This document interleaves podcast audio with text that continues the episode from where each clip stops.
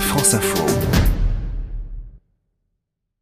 Richard Ferrand a envoyé ce matin un courrier à tous les députés. Le président de l'Assemblée leur explique comment il compte rénover la vie parlementaire. Et Richard Ferrand s'attaque notamment aux monuments que sont les questions au gouvernement une séance par semaine au lieu de deux, entre autres modifications envisagées. Bonjour Émilie Gautreau. Bonjour Hercine. Expliquez-nous les questions au gouvernement. La possibilité pour les parlementaires de poser des questions au gouvernement est inscrite dans la Constitution. C'est un des instruments dont disposent les parlementaires pour contrôler l'action du gouvernement, suivre son travail, connaître sa position sur des sujets d'actualité ou des enjeux locaux importants pour leurs électeurs. Alors la forme la plus connue évidemment, ce sont euh, ces questions retransmises à la télévision, mais ce ne sont pas les seules façons possibles possible pour les parlementaires d'interpeller les ministres. À l'Assemblée comme au Sénat, ils peuvent en séance poser des questions orales aux ministres, peuvent aussi hors séance poser des questions écrites.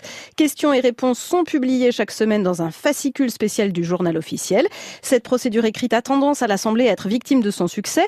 De 3700 questions écrites déposées en 1959, on est passé à plus de 20 000 questions en 2015, ce qui a allongé d'autant ces dernières années les délais de réponse des ministres. Réponses qui doivent normalement être publiées sous un à deux mois après publication des questions. Bon, et en plus de cela, euh, il y a donc ces fameuses questions d'actualité au gouvernement. Retransmises depuis 1983 à la télévision, sur FR3, puis France 3 jusqu'en 2017, sur LCP et Public Sénat depuis. Les questions d'actualité, c'est le mardi et mercredi après-midi à l'Assemblée, le mardi ou le jeudi après-midi en alternance au Sénat. Temps fort de la semaine parlementaire qui, depuis 36 ans, permet aux Français de voir et entendre échanges, passes d'armes, invectives ou coups de colère, découvrir parfois les ministres, observer comment ils réagissent. Questions d'actualité qui ont pu être décriées pour leur aspect par moments un peu théâtral. Mais il y a quand même des règles, hein. on ne peut pas dire n'importe quoi et le temps de parole est limité. Injures et menaces sont interdites. Le temps consacré aux questions-réponses est de 4 minutes au total. 2 minutes pour la question, 2 minutes pour la réponse, 2 minutes et demie au Sénat. Chronométré avec parité entre majorité et opposition chaque semaine.